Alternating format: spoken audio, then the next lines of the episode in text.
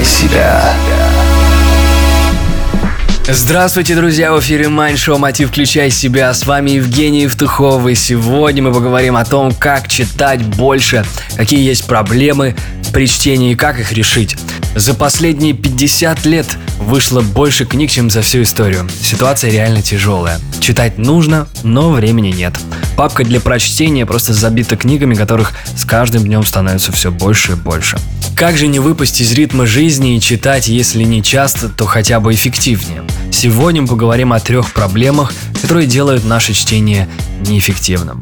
Проблема первая. Читаем медленно. Когда вы читаете, вы по-новому перечитываете предложения или абзацы, вы шевелите губами во время чтения, и вы недовольны скоростью своего чтения. Это можно исправить при помощи навыка скорочтения. Научившись быстро читать, вы осилите одну, две, а то и три книги в неделю. Научиться этому достаточно несложно. В интернете полно видео, книг и приложений по скорочтению. Проблема вторая. Слишком сильно вчитываетесь. Да, для эффективного прочтения желательно конспектировать книгу, но только в важных моментах. Книги наполнены водой, вводной информацией и тем, что вы уже абсолютно давно знаете. Будьте разборчивее в выборе. Читайте рецензии и отзывы. Уделяйте время только лучшим книгам. Перед прочтением пролистайте книгу и оцените моменты, которые для вас уже интересны или полезны. Также постарайтесь определить то, что вы уже, возможно, знаете. И вот то, что самое интересное и важное для вас, это самое главное, на чем нужно концентрироваться. Остальное просто просматривайте. Конечно же, стихи и художественная литература – это исключение. Такими книгами нужно наслаждаться. Проблема третья. То, что прочитано, не применяется.